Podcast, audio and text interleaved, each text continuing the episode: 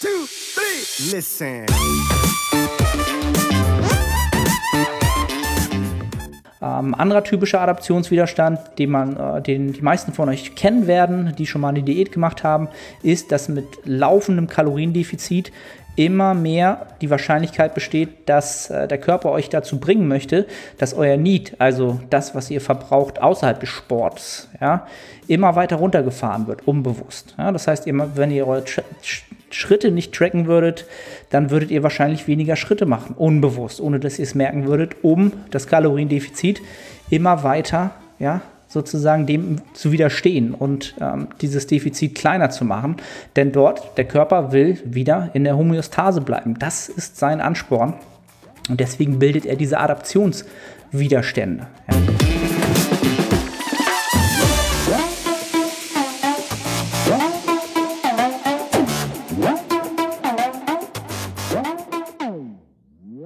Moin Moin aus Hamburg, willkommen zu The Art of Personal Training. Mein Name ist Dana Otte, der Host dieser Sendung und es soll ein weiteres QA für euch geben. Neue Woche, neues QA und zum Start wieder ein kleines Update meinerseits. Dies wird der letzte Podcast sein. Nicht der allerletzte, keine Angst, es wird nicht der allerletzte sein, aber es wird eine kleine, ich wollte schon Sommerpause geben, äh, sagen, sondern es wird eine ähm, Herbstpause geben urlaubsbedingt quasi. Das heißt, ähm, den Podcast nehme ich jetzt gerade auf. Ähm, was haben wir jetzt? Donnerstagabend, kurz nach der letzten Pull-Einheit dieses Mesozykluses, bevor es Samstag dann in die Staaten geht, nach Kalifornien.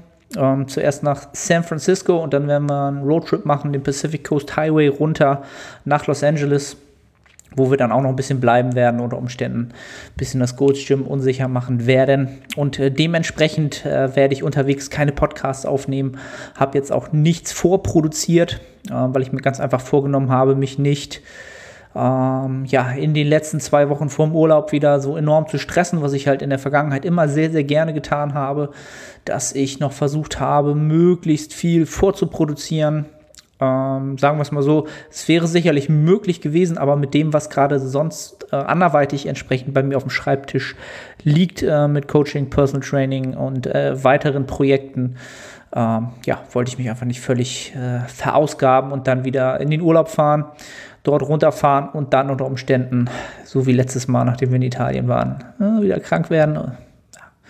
Wollte ich einfach nicht riskieren. Dementsprechend gibt es jetzt hier nochmal eine QA-Episode für euch. Und dann habe ich auch schon nach dem Urlaub aber auch schon wieder Gäste ähm, reingeholt. Da sind schon wieder Termine gemacht worden für ähm, neue Episoden, ähm, damit ihr halt nicht ähm, den Rest eurer Podcast-Zeit, die ihr The Art of Personal Training abonniert, nur QAs bekommst, äh, bekommt. Auch wenn sie mal gerne gehört und gesehen sind und angenommen sind, freue ich mich natürlich. Aber ich habe ähm, den einen oder anderen Gast jetzt tatsächlich äh, mal wieder terminiert, sagen wir es mal so. Ja, ansonsten kurzes Update meinerseits. Wie gesagt, finale Woche des Mesozykluses ist ähm, ja, in Full Effect. Das heißt, ich habe entsprechend noch morgen noch eine Einheit, die ich reinbekommen werde. Und dann habe ich äh, nur vier Wochen ähm, Trainingsvolumen angehäuft. Normalerweise schaffe ich, bis jetzt habe ich eigentlich immer fünf geschafft, seit ich mit Steve zusammenarbeite. Ähm, aber aufgrund der Reise habe ich diese Woche einfach mal, ähm, oder habe ich diese Woche das All-In-Prinzip genutzt und äh, wirklich richtig, richtig Gas gegeben im Training. Ähm, ja, Zero Reps in Reserve mal richtig ausgekostet. Ähm, hat Spaß gemacht, auch wenn ich äh, sagen muss, dass ich, wie bei Instagram auch schon erwähnt, mittlerweile halt ähm, ja, mich ein bisschen mehr aufraffen muss zum Training. Äh, viele haben es so ein bisschen falsch verstanden. Ich habe in einem Post gesagt, dass so die Motivation zum Training sinkt aufgrund der Adaptionswiderstände. Da ist auch eine Frage zu reingekommen, da werde ich im, oder am besten gleich mal als erstes zukommen, ähm, wenn ich hier mein Update äh, gemacht habe. Das sollte nicht heißen, dass ich jetzt keinen Bock mehr habe aufs Training. Bodybuilding ist immer noch das, wofür ich jeden Tag brenne, wo ich selber jeden Tag Podcasts höre, wo ich jeden Tag Research Reviews lese, wo ich, ähm, ja, es, es dreht sich halt alles darum halt, ne? Was aber nicht heißen muss, dass man ähm, ja kontinuierlich Lust hat, selber zu trainieren oder maximal mh, mm, ja, Leistung abrufen zu können. Das ist das Anstrengende daran. Ähm, also ich habe immer noch Bock auf Bodybuilding, aber im Moment ist halt dadurch durch diese Adaptionswiderstände, sagt mir mein Körper, dass ich eigentlich keinen Bock drauf haben sollte, weil ich natürlich immer gegen das arbeite, was er am liebsten mag, nämlich die Homöostase, das Energiegleichgewicht. Er will nicht unbedingt Muskeln aufbauen und da hat er seine Mittel und Wege, mir das ähm, ja auszutreiben in gewisser Weise. Ähm, hormonell, er hat, er hat da seine Mittel und Wege halt, ne?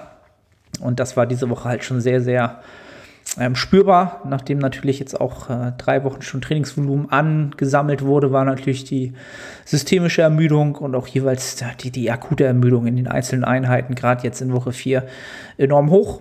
Das ist Teil des Spiels, das ist äh, so, wie es sein muss und äh, sollte, damit man die besten Adaptionen mitnimmt.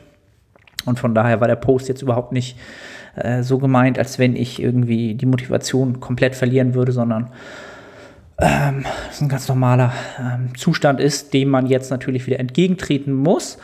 Und ähm, ja, bin jetzt gerade, ähm, habe ich ähm, mit Steve abgeklärt, es gab jetzt zwei Optionen. Ich ähm, hatte so ein bisschen auf eine äh, Maintenance, Maintenance Phase oder Primer Phase, wie die Revive-Jungs das gerne nennen, ja, geluschert, sagen wir es mal so. Und Steve sagte aber halt auch, äh, es gäbe halt auch die Option, noch einen Minicut zu machen. Seit wir zusammenarbeiten, haben wir erst einen Minicut gemacht. Das müssten jetzt bald schon elf Monate sein. Das heißt, und der war, glaube ich, fünf Wochen lang. Ähm, das heißt, ich kann eigentlich noch ein, wenn nicht sogar zwei Minicuts machen, bevor ein Minicut mir keine Zeit mehr erkauft äh, oder längere Zeit im Aufbau erkaufen würde und man wahrscheinlich einen längeren ähm, Cut machen müsste.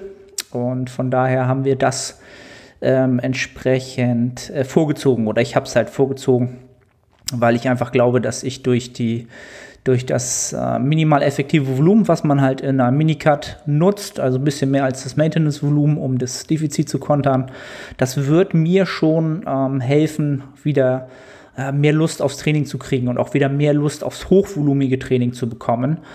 Und äh, das Defizit wird äh, das zweite regeln, nämlich dass der Hunger wieder steigt und der Appetit wieder steigt, denn das ist auch so eine Sache, die ja tatsächlich in den letzten zwei, drei Wochen doch akuter geworden ist. Akut ist das falsche Wort. Es ist gestiegen, ja, es ist wirklich ein, ein Stadium, was ich so noch nicht hatte, wo ich auch nie selber dran geglaubt habe früher, als ich ähm, meine konstanten ähm, Diäten gefahren habe und eigentlich, ja, ne, mich immer selbst belogen habe, selbst sabotiert habe, nie genügend lange einen Kalorienüberschuss äh, gefahren habe. Ähm, da habe ich nie dran geglaubt, dass ich mal wirklich an den Punkt komme, wo ich, keine Ahnung, abends, ähm, ja, wie, wie ist das? Cremissimo ähm, Solero war das gestern. Super geiles Eis. Ich liebe Solero und da gibt es so ein Cremissimo von ich musste es mir wirklich reinzwingen. Und ich habe es auch schon gewählt als Nahrungsquelle, weil es halt entsprechend eine hohe Schmackhaftigkeit hat, eine hohe Kaloriendichte hat. Und selbst das war nicht mehr nice, war nicht mehr geil halt. Ja, und das ist auch so ein Adaptionswiderstand. Genau das Gleiche. Der Körper signalisiert mir oder ähm, ja, versucht mich dabei zu sabotieren, einen Kalorienüberschuss konstant zu fahren. Ja, ähm, genau. Und das waren jetzt die zwei Optionen. Die Maintenance-Phase wäre natürlich nochmal, mm, würde da nochmal einen größeren Effekt haben. Aber wie gesagt, man würde, ja, ich, ich finde halt die, jetzt die Minicut-Variante halt auch, ähm, wie soll ich sagen, charmanter, weil ich so schneller wieder im, äh, im, im Gaining bin, im Kalorienüberschuss bin. Und jetzt mit knapp 91 Kilo hm, jetzt ein paar Kilos abschmeißen und dann nochmal ein Top-Gewicht erreichen, ähm, da habe ich auch Bock drauf. Also, ne? also die Motivation für den Sport, die ist da. Ähm, es ist jetzt bloß nicht die Motivation da, ein High-Volume-Training Woche für Woche, Woche für Woche, Woche für Woche, Mesozyklus für Mesozyklus für Mesozyklus zu absolvieren, nachdem es ja halt jetzt auch schon drei Mesozyklen waren, zwei fünfwöchige, einen vierwöchigen ähm, die Deloads dann noch, ja. Also das ist so meine Situation. Ich freue mich jetzt auf die Auszeit in Kalifornien. Werde sicherlich auch da, dort trainieren, weil auch schon äh, Fragen kamen, wie hältst du das wieder mit dem Training, Arne? Ähm, die erste Woche wird sowieso der Deload sein, das heißt, da werde ich vielleicht zwei, drei Einheiten da on the road, werden wir sowieso unterwegs sein. Wie gesagt, von San Francisco nach ähm, Los Angeles. Julia hat das alles schon ähm, ja, aus, ausge, ausgeguckt, ähm, wo unsere Hotels sind, ob da Gyms in der Nähe sind. Sie kennt mich halt aus früheren Zeiten, wo ich halt komplett der Nerd war und immer trainieren wollte und es gab kein Wenn und Aber. Das ist so drin bei uns, das hat sie so drin und sie trainiert halt auch super gerne im Urlaub. Wir gehen morgens trainieren, komplett ohne Zeitdruck super geil. Ähm, wieder ja, Trainingsgeräte ausprobieren, die man da so findet. Das ist einfach eine, das ist für mich komplett Quality Time. Das ist so geil, das feiere ich so ohne Ende. Und ähm, das werden wir sicherlich machen. Ähm, cool, ein, zwei, zwei, drei Deload-Einheiten in der ersten Woche. Und die zweite Woche werde ich dann wahrscheinlich äh, Maintenance fahren vom Trainingsvolumen und auch vom, vom Calorie Input. Ähm, es sei denn, ich äh, oder wir ja, mal gucken, ob wir einen Deal machen im Gold's Gym in Venice, was wir da für die Woche zahlen sollen. Äh, wir sind, glaube ich, sechs Tage da. Wenn Sie darauf bestehen, daily 50 Dollar pro Person einzunehmen, also 100 Dollar für uns zwei, dann ja, suche ich mir da ein 24-Hour-Fitness oder irgendwas und mache easy auch Maintenance-Volumen, drei Einheiten und genieße die Zeit. Ja, also folgt mir auf Instagram, dann werdet ihr es sicherlich sehen. Ich werde da sicherlich das ein oder andere wieder entsprechend live stellen in der Story für euch, ähm, immer abends. Juri, das war's ähm, entsprechend von mir. Ähm, dann auch zu der ersten Frage. Oder äh, lass mich mal schauen, wo sie ist. Äh, es sind auch wieder einige Fragen über das Google-Formular reinbekommen. Also es wird richtig gut genutzt, obwohl die Fragen, die heute reingekommen sind, gar nicht so lang sind. Aber ähm, mal kurz die Frage raussuchen. Du hast im letzten Instagram-Post von Adaptionswiderständen gesprochen. Könntest du das erläutern? Genau.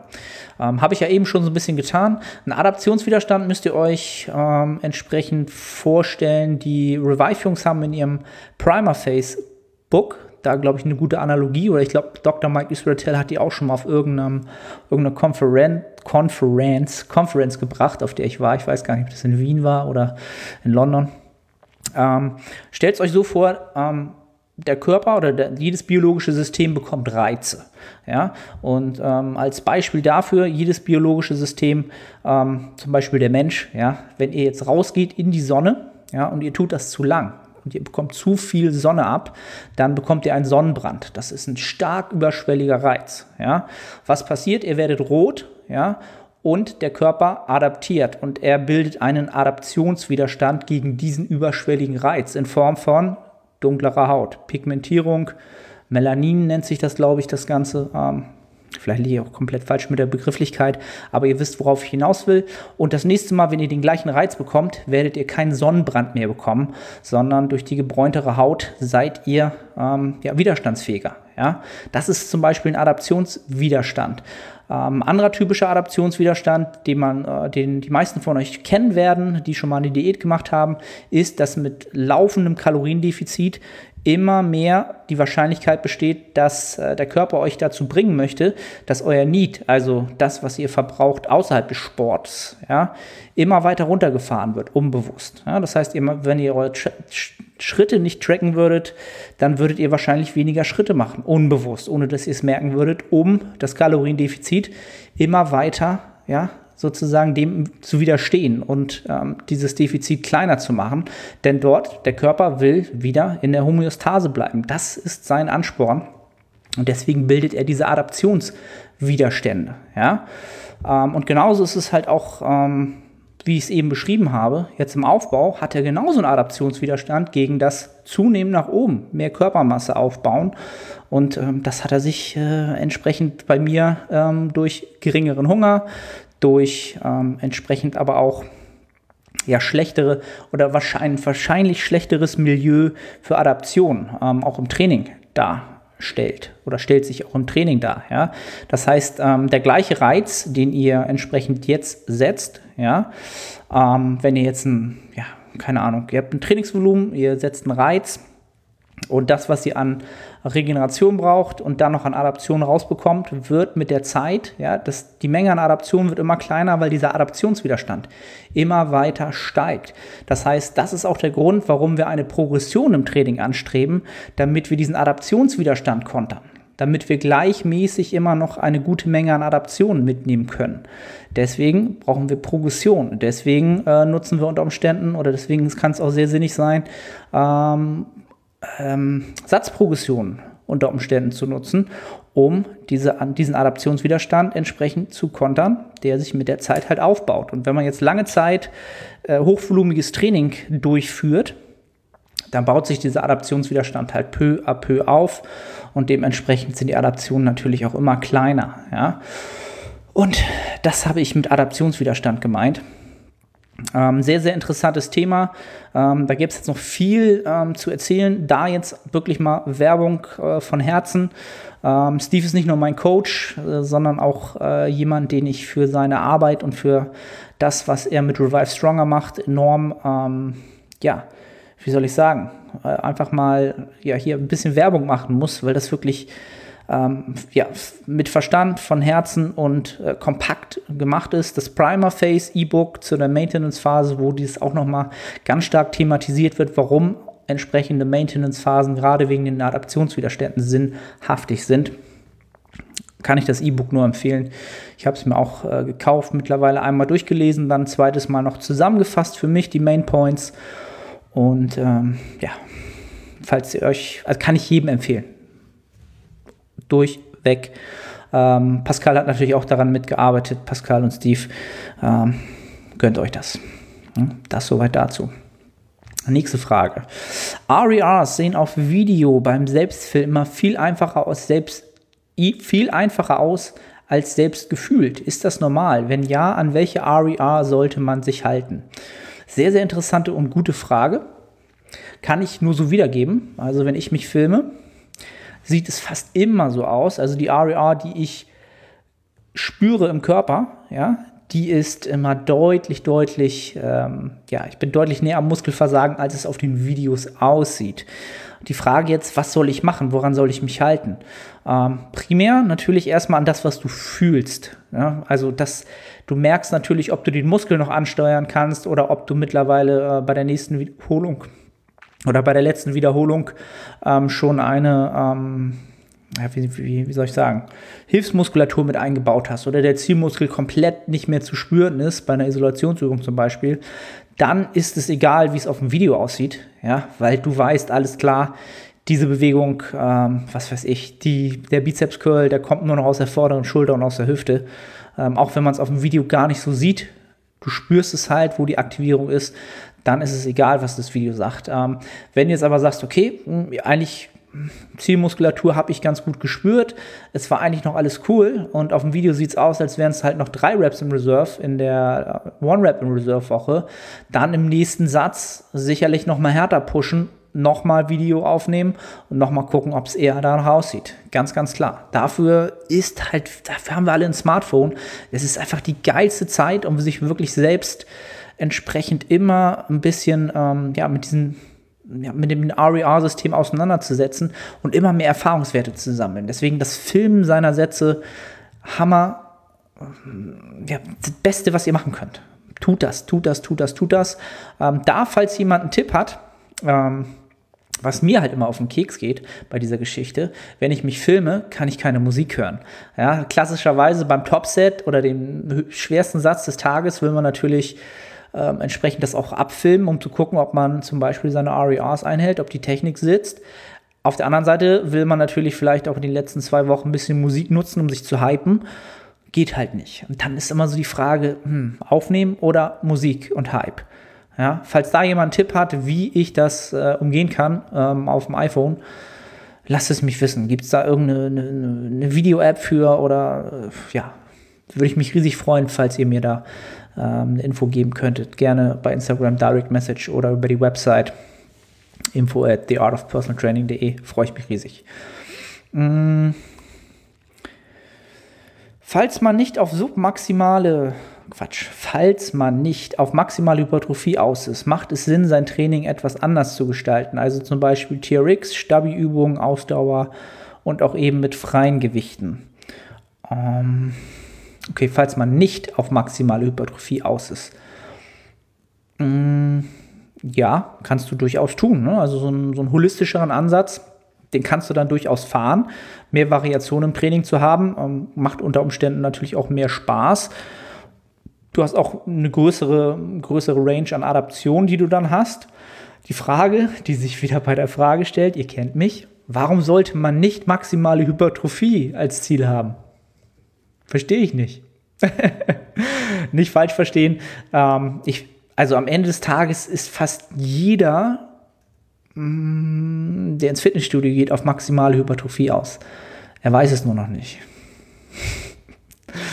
Was nicht heißen soll, dass das, was du genannt hattest, TRX-Übung, ähm, Stabi-Übung, Ausdauer, ja, jetzt nicht für, den maximal, für die maximale Hypertrophie nicht funktionieren würde oder nicht spezifisch wäre. Du kannst das TRX wunderbar nutzen, um ähm, Hypertrophiearbeit zu leisten. Ohne weiteres. Eine gewisse, ein gewisses Ausdauertraining kann auch auch in einem Hypertrophie-Training helfen, entsprechend, um in den höheren Rep-Ranges gut zu performen oder allgemein eine bess ein besseres Herz-Kreislauf-Volumen ähm, und eine bessere Kapazität auch im Krafttraining zu haben. Also das eine schließt das andere nicht aus. Ja? So, beim Kniebeugen sind nicht unbedingt die Quads der limitierende Faktor, sondern die allgemeine Stabilität Rücken. Da Home Gym keine Ausweichmöglichkeiten auf Multipresse oder Maschinen. Wären Bulgarian Split Squats mit Kurzhanteln gut für Überlastung Quads oder was wäre deine Alternative? Zielhypertrophie. Siehst du, wieder Zielhypertrophie. Ähm, okay, du machst Kniebeugen und die Stabilität ist der limitierende Faktor und du kriegst die Quads nicht auf voll Feuer. Ähm, mein erster Gedanke wäre, mach, versuch dich mal an ähm, Pause Squats, also pausierte Kniebeugen. Das heißt, du suchst dir ein Gewicht raus oder ähm, arbeitest dich zu einem Gewicht entsprechend hoch, wo du in die Hypertrophie-Range fällst, wo du aber entsprechend so ähm, ja, die mechanische Last so wählst, dass du entsprechend am untersten Punkt ja, eine Sekunde halten kannst. Ja, 21, 22 und dann hochfeuern. Ja, also das Gewicht deutlich reduzieren und dann eine pausierte Kniebeuge machen. Und ähm, da so kleine Cues für dich, wenn du runtergehst. Versuch dich schon mal mit den Fußsohlen in den Boden zu krallen, ja, ähm, die Knie nach außen zu spannen. Dann den Punkt zu suchen, ähm, wo du entsprechend den tiefsten Punkt hast, aber noch Spannung im Rücken und im Rumpf. Den Quadrizeps auf Spannung hast. Das heißt, du steuerst ihn aktiv an, versuchst ihn aktiv anzuspannen, schon während du in die Exzentrik gehst dann die Pause nehmen und dann richtig in den Quadrizeps reinarbeiten und da als Tipp versuch dir vorzustellen, du drückst das Knie nach vorne. Du sollst es jetzt nicht nach vorne schieben, aber wenn du merkst, es wird halt schwerer, zum Beispiel jetzt aufrecht zu bleiben, dann stell dir vor, du willst das Knie nach vorne drücken und wieder strecken. Das aktiviert den Quadrizeps nochmal. Das für die Squats als Tipp, pausierte Squats mit ähm, Quad-Aktivierung. Und ansonsten ist es deine Lösung, die Bulgarian Split Squats äh, mit Kurzhanteln. Sicherlich auch eine super Übung, um den Quadrizeps akzentuiert anzusteuern. Dann solltest du wahrscheinlich ein bisschen, ähm, ja, nicht zu weit stehen, ähm, sondern ein bisschen enger stehen an der Bank oder an der Erhöhung, an der du bist, um den Quadrizeps zu akzentuieren, mehr anzusteuern und dann kannst du die damit auch auf Feuer bringen halt, ne? Da ist wahrscheinlich dann die mechanische Last ein bisschen geringer. Vielleicht machst du einen Mix aus beiden, vielleicht zwei Sätze Power Squats, drei Sätze ähm, Bulgarian Split Squats, je nachdem, was für ein Volumen du benötigst. Und dann, äh, ja, kannst du auch im Home Gym wunderbar ähm, dir Quads aufbauen. Bin ich mir relativ sicher. Mm, programmierst du die Trainingsgewichte für jeweilige Wochen vor? Zum Beispiel Woche 1 100 Kilo, Woche 2 102,5. Oder lässt du deine Klienten entscheiden, welche Loads sie wählen, solange Reps und RER stimmen? Und was ist deine Meinung zu beiden Ansätzen? Interessante Frage, auch etwas, was sich ähm, im Laufe meiner Coaching-Laufbahn auch geändert hat. Denn ähm, man muss natürlich erstmal unterscheiden, wann sollte man, mh, hm, wann sollte man eine Load Progression überhaupt sinnigerweise in, als primären Weg in Erwägung ziehen. Natürlich bei den Mehrgelenksübungen, bei den Compound Lifts. Ja? Dort sollte es eigentlich möglich sein, von Woche zu Woche und in dem besten Falle äh, mit 1,25er Scheiben pro Seite, also 2,5 Kilo, ähm, das, die Loads zu erhöhen und mit fallender Rep in Reserve ähm, Vorgabe die gleichen Reps zu erzielen. Das ist ähm, etwas, was ich durchaus machen würde in einer idealen Welt, in der immer alles gleich ist. Das heißt, die Regeneration ist gleich, die Readiness fürs Training ist gleich, die Stressfaktoren sind gleich des Athleten, würde das sicherlich funktionieren. Das ist aber in den seltensten, seltensten Fällen der Fall. In den seltensten Fällen der Fall. Arne, was los? Ähm, falls ich wieder zu viel Stuss rede, wie gesagt, ich komme direkt aus dem Training, ähm, nehme jetzt noch den Podcast hier heute Abend auf. Äh, sei mir, seid mir nicht böse, falls es zu viele M's und komische ähm, Gedankengänge sind. Aber zurück zum Thema. Ähm, dann, mh, hm, ja, also das wäre die perfekte Welt. Ähm, und das habe ich äh, für Klienten ganz am Anfang meiner Coaching-Karriere auch so gemacht, dass ich mir angeschaut habe, alles klar, ich habe die Loads vorgegeben entsprechend. Habe natürlich das Check-in-Video mir angeschaut, habe mir angeschaut, was für ähm, Raps sie entsprechend eingetragen haben und habe das dementsprechend vorgegeben. Davon bin ich relativ schnell abgekommen relativ schnell, vielleicht so hm, drei bis fünf Monate, halbes Jahr vielleicht, weiß ich nicht, abgekommen, weil es einfach zu viele Faktoren gibt, die diese Leistungsfähigkeit und die die Loads einfach beeinflussen. Ja?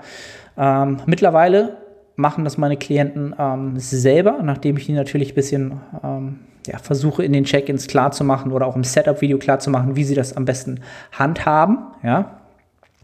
Wenn es entsprechend die Leistungsfähigkeit hergibt und die, ja, die, die Rap-Ranges passen und die Raps in Reserve auch passen, dann ist diese Low Progression legitim, weil dann ist diese Leistungsfähigkeit, diese, diese Form der Fitness vorhanden. Ist sie das nicht, dann ist es an dem Tag nicht gegeben, dann hat man es nicht kreiert und die Adaptionen sind noch nicht da. Ja, das ist ja auch wieder die Geschichte mit dem Progressive Overload, ähm, die große Diskussion.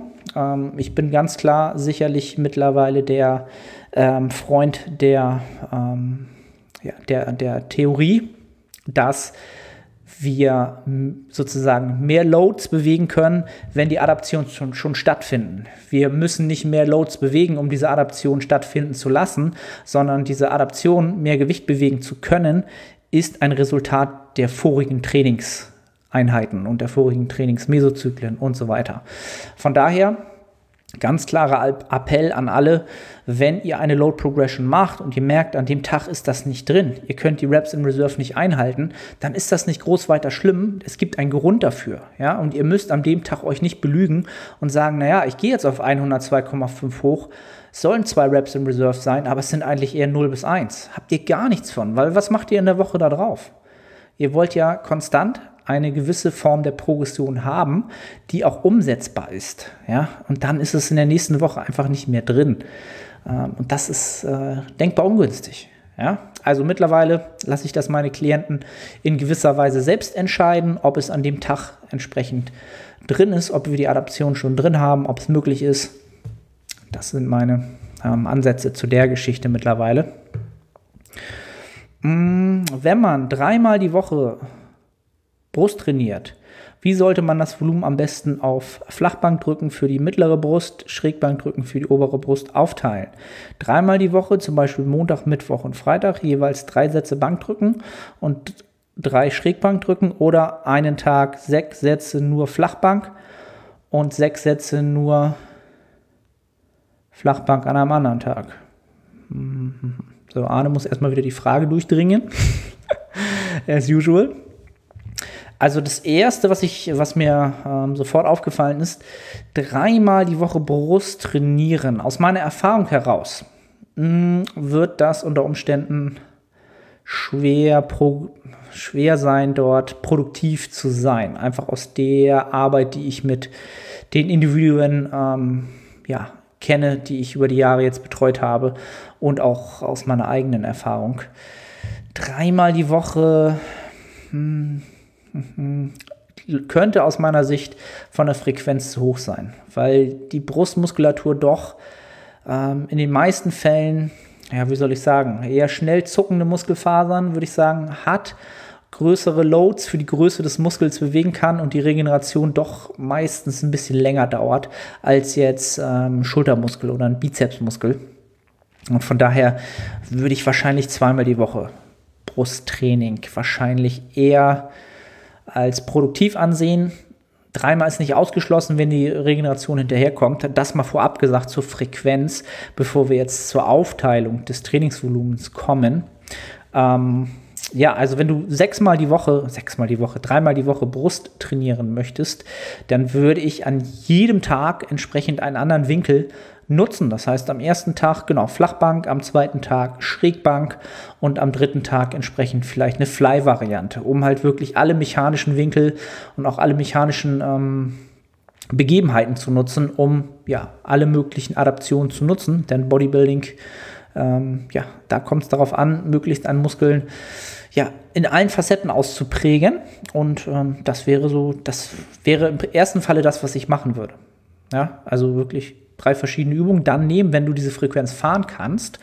Ähm, solltest du doch eher zweimal die Woche trainieren und das Volumen anders aufteilen, dann würde ich wahrscheinlich äh, tatsächlich eher einen Tag flach und schräg was machen und am zweiten Tag vielleicht noch eine extreme Incline-Variante und dann vielleicht auch eine Kabelvariante. Ja, ähm, zweiteres jeweils ließe sich aber auch immer austauschen bei den jeweiligen Tagen. Das mal so als kleiner ähm, ja, als kleines Beispiel oder als kleine äh, Variante, wie man es machen könnte. Äh, ist sehr, sehr schwer wieder zu sagen, weil der Gesamtkontext des Trainierenden natürlich wichtig ist zu sehen. It depends, wie immer, wie man immer so schön sagt hier. Ähm, dann noch eine Frage, ich glaube, die kommt vom gleichen Zuhörer. Ähm, habe leider seit einiger Zeit Schmerzen im Bereich des Gluteus medius, welche die Beine und teils auch in den Rücken ausstrahlen. Arzt konnte bisher nicht helfen und keine hilfreiche Diagnose stellen. Da aber auch nahezu keine Erfahrung mit Kraftsportlern hatte, wollte ich dich fragen, ob du eventuell eine Vermutung hättest, was potenziell die Ursache sein könnte und was ich dagegen tun könnte. Für etwas Kontext. Ich habe vor der Verletzung frequent und hochvolumig RDLs und Squats gemacht, jedoch keine Übungen, die primär die Glutes stimulieren, wie Hip Thrusts. Ich weiß, dass es schwer ist, aus der Ferne zu helfen, besonders wenn man kein Arzt ist, aber eventuell hast du bei anderen Trainierenden schon mal ähnliches Trainierenden schon mal ähnliches erlebt und kannst eine Vermutung anstellen, was die Ursache ist. Ähm, ich glaube, die Frage war, glaube ich, im letzten Podcast schon ähnlich gestellt. Also das meine ich mit, ähm, dass das eine ähnliche Fragestellung vom gleichen Zuhörer sein könnte. Ja, wie gesagt, ich bin kein Arzt, ich bin kein Physiotherapeut. Von daher, ja, habe ich, glaube ich, letztes Mal auch schon gesagt, habe ich da sehr, sehr ungern etwas, was ich jetzt hier rausgebe oder irgendwelche Vermutungen anstelle, die dann in dem Podcast rumschwirren.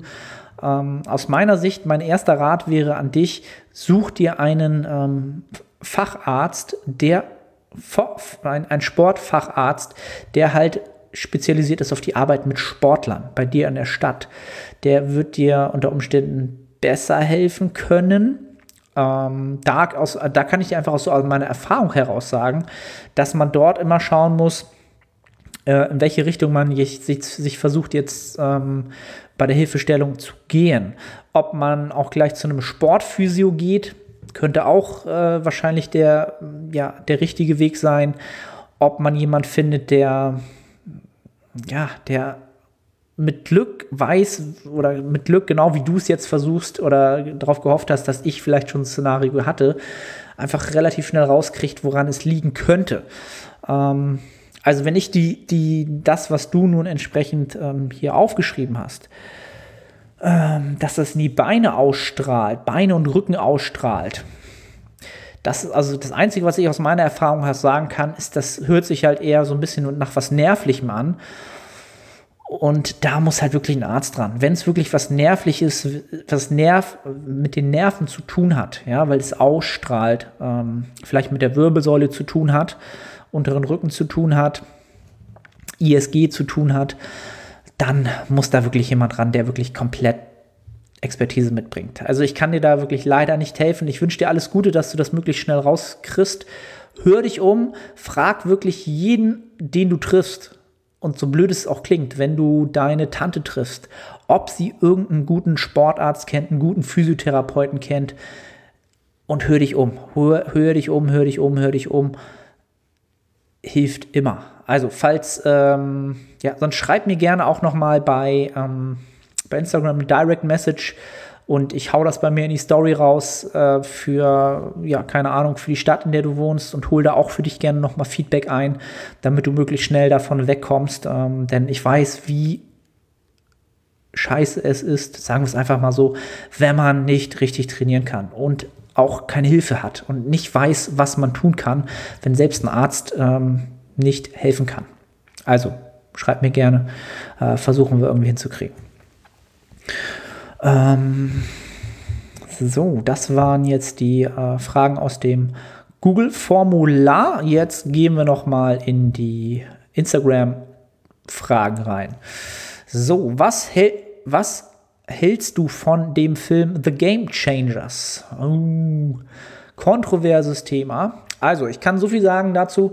Ich habe mir den Film mit Julia 40 Minuten angeguckt also 40 Minuten in waren wir, bis ich gesagt habe, können wir bitte umschalten.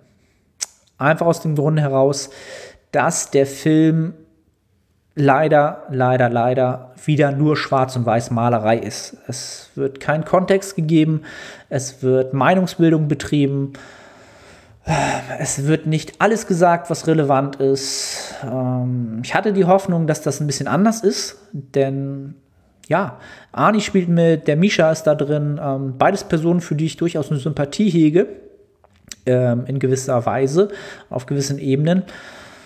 Ja, aber leider äh, haben sie sich dafür ein Projekt hergegeben, was halt sehr schwarz und weiß ist und was unter Umständen ähm, auch bei solchen Personen natürlich diesen typischen Bestätigungsfehler vielleicht ähm, mitgetragen hat, dass sie da gerne mitmachen, dass das, was sie selber tun, für sie natürlich einen Effekt hat und sie jetzt glauben, das wäre besser als etwas anderes, ähm, dass man damit was Gutes bewirken will. Ja, das, das kann ich mir ganz gut vorstellen. Aber der Film ist halt komplett schwarz und weiß Malerei. Es ist sehr reißerisch. Ähm, wie gesagt, ich kann mir nur über die 40 Minuten jetzt ein Bild machen. Ja, aber nach 40 Minuten war das ganz klar das Schema, ganz klar, was dort gemacht werden soll. Es soll Meinungsbildung pro Veganismus betrieben werden und ähm, Veganist, also eine vegane Ernährung hat, ist jetzt nicht irgendeiner anderen Ernährungsform überlegen. Genau wie eine andere Ernährungsform, ja, die Carn karnivore Ernährungsform auch der veganen Ernährung nicht überlegen ist. Ja, es geht darum, eine individuell ja, nützliche und kontinuierlich für einen vitalisierende vitalisierende Ernährungsform zu finden. Und wer da in Schwarz und Weiß denkt, der beschneidet sich da in dem, was er essen kann und möchte. Und ich glaube nicht, dass das ein ähm, dauerhaft guter Weg ist, sagen wir es mal so. Ja? Also, Film ist gut gemacht, rein cinematisch, ja. Leider schwarz und weiß, Malerei. Hm. Welche Menge an Obst und Gemüse empfiehlst du Klienten, vor allem bezüglich Massing, wenn Essen irgendwann schwierig wird? Sehr gute Frage, weil ich ja auch, wie am Anfang schon erwähnt, selber mich in dem Szenario befinde, wo ich halt kalorienarme Lebensmittel ja, schwer runterkriege, ja, weil ich viel dann davon essen müsste oder sie ja eine hohe Sättigung auch mitbringen. Also ich mache das nicht anders als, ähm, als in der Diät auch, ja, entsprechend meine grobe ähm, Vorgabe, die ich immer habe, sind als allererste Prämisse zwei Obst- und zwei Gemüsevarianten am Tag. Erstmal von der Variante, ja. Ähm, Im besten Falle ist das kombiniert, ja, 500 bis 800 Gramm. Ja, das ist so die Range, die ich den, den Klienten gebe. 800 ist besser, 500 bin ich aber auch erstmal cool mit. Und ähm, ja, im Mersing würde ich dann wahrscheinlich eher auf die 500 ähm, entsprechend anvisieren, weil wir natürlich eh einen Kalorienüberschuss haben und viele Lebensmittel konsumieren, die entsprechend auch wahrscheinlich noch gut, eine gute Menge an, an Mikronährstoffen haben. Denn ähm, da haben wir das Ballaststoffziel, was da auch dafür sorgt, dass wir Lebensmittel konsumieren, die noch mikronährstoffreich sind. Deswegen kommt man da wahrscheinlich auch mit weniger aus weniger am, nah am Optimum dessen, was wir heutzutage wissen aufgrund der Untersuchungslage, was das Optimale sein könnte, um die Sterblichkeit zu verringern, eine maximale, ja, die Gesundheit zu fördern. Ja, 5 bis 800 und ähm, ja, im Mersing dann eher 500 und ähm, dann vielleicht auch, ähm, ja, ich isst, esse dann deutlich mehr Obst als Gemüse. Was nicht das Ideale ist, auch ich bin nicht perfekt, überhaupt nicht äh, weit davon entfernt. Ähm, und mein Gemüsekonsum, gerade so in den, auch den letzten zwei, drei Wochen, ist ja deutlich, deutlich defizitär zu dem, was ich ja gerne tun würde. Ja, auch da jetzt mal wieder so ein Wake-up-Call für mich. Arne, Junge, isst dein Gemüse. Ja, es ist gut für die Gains. So, was haben wir noch? Hm, deine Meinung zu der Form von Adolf Burkhardt auf der Dennis Wolf Classic? Ähm, ich habe es durch Zufall sogar mitgekriegt. Ich weiß gar nicht, wo das war. Auf YouTube oder so. Hat Gannikus da irgendwas zugebracht? Kann das sein? Ich weiß es nicht. Ähm, der Adolf Burkhardt ist, ähm, hat ein Guest-Posing gemacht auf der Dennis Wolf Classic und war halt komplett in der Offseason. Ja, und ähm, anscheinend war er halt überhaupt nicht in Shape. Was jetzt aus meiner Sicht aber auch jetzt nicht groß dramatisch ist, sondern ähm, falls er jetzt wirklich gerade in der Phase ist, wo er in der Offseason ist und jetzt Verbesserungen machen möchte, dann äh, macht er alles richtig. Dann ist er ein, ähm, ja, einfach ein Athlet und auch ein Profiathlet, der jetzt seine Arbeit macht und verdammt nochmal genügend ist und jetzt nicht in Shape ist, sondern ja, mal richtig entsprechend fluffy unterwegs ist. Und äh, wenn das so ist, dann ist es mutig, dass er trotzdem so ein Guest-Posing macht. Ähm, sollen die Hater wieder kommen und sich den Maul zerreißen? Das sind halt alles Menschen, die diesen Sport nie richtig gemacht haben oder aber auch ähm, entsprechend nie richtig machen werden. Denn das Ganze ist eine Sache, wo man sich, ja, man muss sich halt entscheiden. Will ich jetzt besser werden? Für ein Guest-Posing dann wieder in Form kommen? Selbst auch im unterstützten Bereich verliert man einfach Zeit. Und ähm, da ist er Profi und ist nicht in Shape. Ist genau das, was er tun soll und muss. Zwei Daumen nach oben. Ja. so. Kann man zu viel Gemüse essen, wenn Verdauung okay?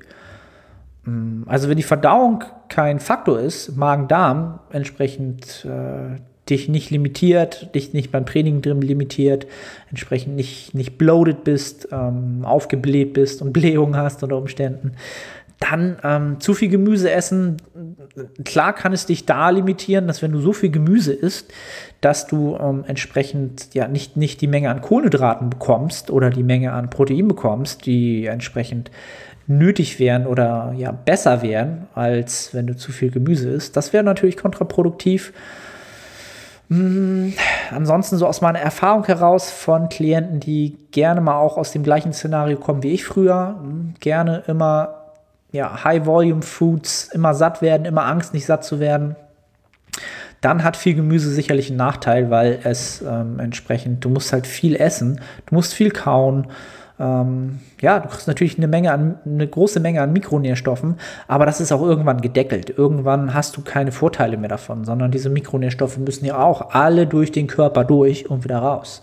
Wenn du das alles schon gedeckt hast, wo, de, wo der Bedarf bestand, entstanden ist, ja, könnte natürlich auch irgendwann ein Nachteil sein. Also von daher, Gemüse, wie eben erwähnt, deckel das bei 800 Gramm mit Obst ähm, kombiniert und ja, dann gibt es halt keine Vorteile aus meiner Sicht. Dann lieber entsprechend Carbquellen äh, mit einbauen, die ähm, dich äh, vor, im und nach dem Training entsprechend von der Performance enhancen oder die Regeneration schneller vorantreiben und die auch gut schmecken. Sagen wir es mal ehrlich. Ne? Ähm, ist halt auch immer so eine Sache, wenn ich dann Leute höre und sage, ja, ich mag Obst, äh, ich mag Gemüse so gerne. Ich liebe Karotten, ich liebe Brokkoli, das schmeckt so gut. Das schmeckt, ich liebe das einfach. Hm. Wenn ihr jetzt mein Gesehen sehen könntet, wüsstet ihr, ähm, dass ich das niemandem abkaufe. Ja, also klar, es ist gar nicht, es ist jetzt nicht irgendwie unlecker, ja, wenn es das Wort überhaupt gibt. Aber jetzt bitte niemand soll mir jetzt erzählen, dass er Brokkoli, ja, einem entsprechenden Eis vorziehen würde oder was man sonst so, ja, also diesen schmackhaften Nahrungsmitteln aus, aus Zucker, Fett und ein wenig Protein, ähm, das glaube ich niemand. Never that. Never that. Ähm, was haben wir noch? Hm, funktioniert der Fettabbau bei Frauen langsamer als bei Männern? Nein. Würde ich nicht sagen. es kommt einem so vor, als wenn es bei Frauen langsamer ähm, funktionieren würde, einfach aus, Grund, aus dem Grunde heraus, dass gerade der, das Thema Wassereinlagerung und Fluktuation an Wassereinspeicherung bei Frauen einfach ähm, diese Maskierung größer ist. Ja? Die Fluktuationen an sich sind größer, die Wassereinspeicherungen im, äh, im Zyklus sind in bestimmten Zeitfenstern dort deutlich größer ähm, als bei Männern, die ja keinen Zyklus haben. Und entsprechend, deswegen kommt es den meisten Frauen vielleicht oder dir kommt es vielleicht so vor, als wenn der Fettabbau langsamer funktioniert. Ähm, ist aber nicht so. Und was man da auch bedenken muss, ist natürlich, dass wahrscheinlich die, die absolute Körpermenge, ja, das, die biologische Masse bei Frauen auch immer ein bisschen kleiner ist und natürlich der absolute oder der prozentuale Anteil, den man abnehmen kann, auch kleiner ist in der Menge. Und deswegen kommt es einem auch noch mal langsamer vor. Aber absolut gesehen besteht dort aus meiner Sicht kein Unterschied. Ähm Erfahrungen mit Hardcore-Boostern. Oh, jetzt habe ich immer gar nicht die Namen dazu genannt. Ich hoffe, das ist okay. Ihr wisst, wenn ihr die Frage gestellt habt, war jetzt so von den Google Forms äh, entsprechend Fragen, da steht gar kein Name dazu. Schreibt doch gerne euren Namen dazu, falls ich es dazu nennen soll. Ähm, also Erfahrung mit Hardcore-Boostern von Espresso Ghetto ist wieder am Start.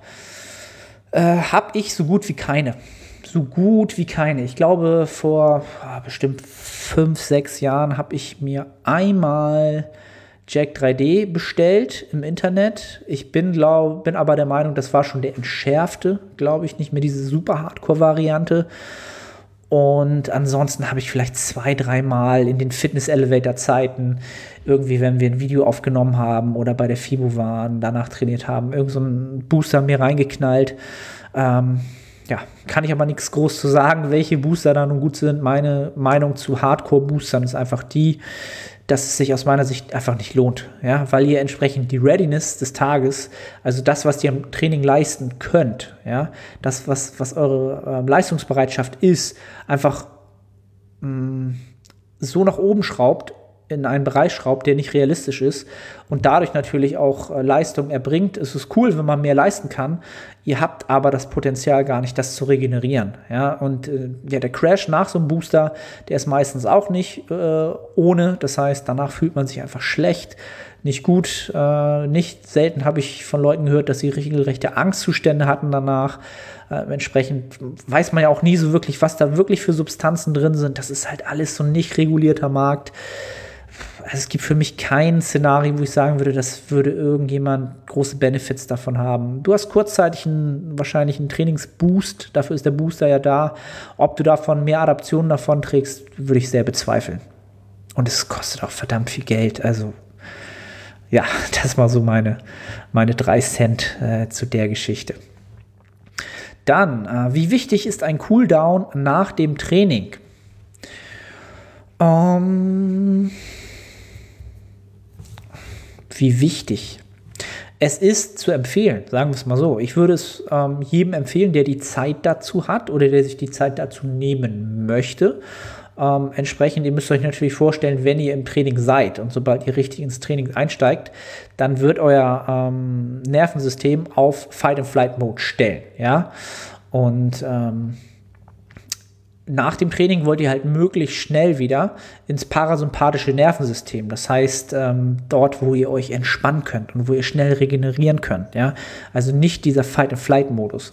Und den werdet ihr natürlich schneller eingehen, wenn ihr euch entspannt und langsam die Herzfrequenz runterfahrt, runterkommt, desto eher kommt ihr ins parasympathische Nervensystem. Und das ist natürlich ähm, ein Vorteil für die Regeneration, je schneller das klappt. Und das kann man mit einem Cooldown natürlich sehr gut einleiten, weil man nicht abrupt sofort letzter Satz, noch voll unter Spannung, letzter Satz Waden oder letzter Satz Bizeps und äh, ne, alles ist noch auf, voll auf Adrenalin und dann, bumm, ab unter die Dusche und dann bleibt dieser, dieser Status, der bleibt natürlich erstmal bestehen. Ja? Wenn ich jetzt aber von diesem High-Level komme und langsam das Ganze runterfahre, dann hat man eine bessere, ja, einen besseren Transfer in diesem Bereich halt. Ne? Ähm, ich muss aus eigener, ähm, mir selbst da natürlich auch, ähm, ja, wie soll ich sagen, mich selbst da auch mal ein bisschen zu berufen. Ich mache es gar nicht, muss ich ganz ehrlich sagen. Ich habe im letzten Jahr einfach, ja, ich nehme mir einfach zu viel vor, was ich entsprechend im Alltag leisten möchte, an Personal Trainings, an Coachings, an Training, an anderen Sachen, die ich ähm, entsprechend im Alltag äh, erledigen muss. Und äh, diese Optimierung gönne ich mir halt nicht, bin ich ganz ehrlich. Würde ich es empfehlen? Ja. Ist ein Zeitfaktor, ist ein ganz klarer Zeitfaktor. Ich bin da sehr, sehr ja, durchgetaktet, was das angeht. Ja. Und meine Trainings dauern am Ende eines Mesozyklus sowieso sehr, sehr, sehr lange. Dann noch ein Cooldown, dann noch duschen, äh, ist bei mir nicht drin. Ist nicht gut, dass es so ist, sagen wir es mal so. Ja. So, habe ich sonst noch was vergessen? So, wie spät ist es jetzt? 19 Uhr. So, das muss es auch gewesen sein, denn ich habe ähm, entsprechend, ich muss das Ganze jetzt noch mal kurz hier editieren, dann rausschicken, dann muss der gute Glenn die Timestamps hierfür noch fertig machen. Äh, morgen ist Freitag, da ist dann noch mal Coaching angesagt. Ähm, die letzte Woche im Urlaub ist immer doch relativ stressig, einfach weil ich natürlich auch alle Personal Training Klienten für die zwei Wochen auf den Weg schicken muss, damit sie in den zwei Wochen natürlich auch weiter trainieren können. Ähm, ja, von daher muss ich das jetzt hier einmal äh, kürzer halten. Dann gibt es, wie gesagt, die zweiwöchige Herbstpause, California-Pause. Folgt mir trotzdem gerne alle auf Instagram, arne.otte.